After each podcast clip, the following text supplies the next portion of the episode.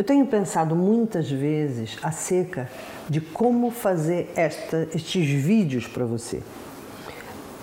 Penso muito em como me apresentar para você, como falar com você, como que tipo de linguagem, que tipo de abordagem dar para as histórias. E isso me leva a uma, uma, um pensamento muito interessante em relação a o que, que eu tenho para te dar e o que, que você quer receber de mim. E a maior parte das pessoas, quando tem esse tipo de problema, né, vamos chamar de problema, mesmo que seja é, pessoalmente, com, as, com a família, com os amigos, com mesmo mesmo profissionalmente é mais normal, né? mas mesmo pessoalmente, com a família, com os amigos, com todo mundo, a tendência das pessoas é fazer o quê? É aparentar, trazer, né? entregar um conteúdo que tem a ver com o que você quer receber.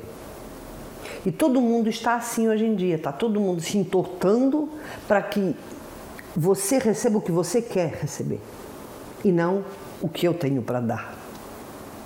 Então, o que, que acontece? Acontece que já quase não existe uh, espanto, quase não existe.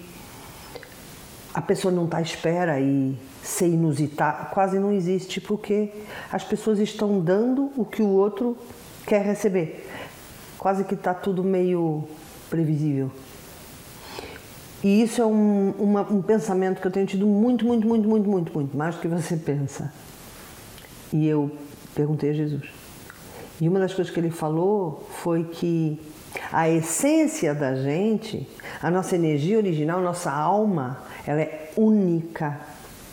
E ela tem um conteúdo único ela tem um formato único que às vezes nem a gente sabe. Nós estamos tão habituados a dar o que o outro, o que a gente acha que o outro quer receber, para sermos amados, para sermos aceitos, para tanta coisa, né?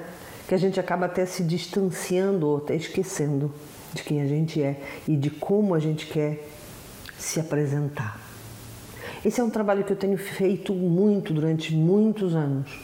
Como é que eu quero me apresentar? Não é quero de querer de ego, não, é quem é que eu sou. E esse foi um dos motivos que eu fiz esse formato aqui, em que eu estou sentada numa mesa olhando para você. Porque eu queria que o nosso compromisso fosse eu aqui, olhando para o teu olho aí. Para que você sentisse que o que vem daqui é verdade. E que você conseguisse receber isso como algo de alguém que já testou o que está falando, que já investigou acerca do que está falando e que está te trazendo coisas que você pode usar no seu dia a dia de uma forma simples. Não, não necessariamente fácil, né? mas de uma forma simples. Então é muito divertido de ver quando as pessoas estão se entortando tanto para caber em formatos que não são elas. Por isso hoje eu quero te deixar um, um vá, vamos chamar um desafio muito simples, que é olha para a tua comunicação. Você está comunicando quem você é? Você está comunicando as coisas da forma que você é? Ou você está fazendo coisas que você acha que os outros vão gostar de ver, mas que não são você, mas que não devolvem você para o outro? E chega uma altura que o outro já não te vê já não te conhece, já não te enxerga. E depois você reclama que ele não te enxerga. Você entende? Depois você reclama que ele não te enxerga porque você mostra o que você acha que ele quer ver, mas que não é você. Pensa nisso e me escreve aqui embaixo. A que conclusão você chegou? Este é o meu podcast, Conversas Infinitas. Eu vou estar aqui todas as semanas. Se você quiser estar aqui comigo, adicione aos favoritos. Até já!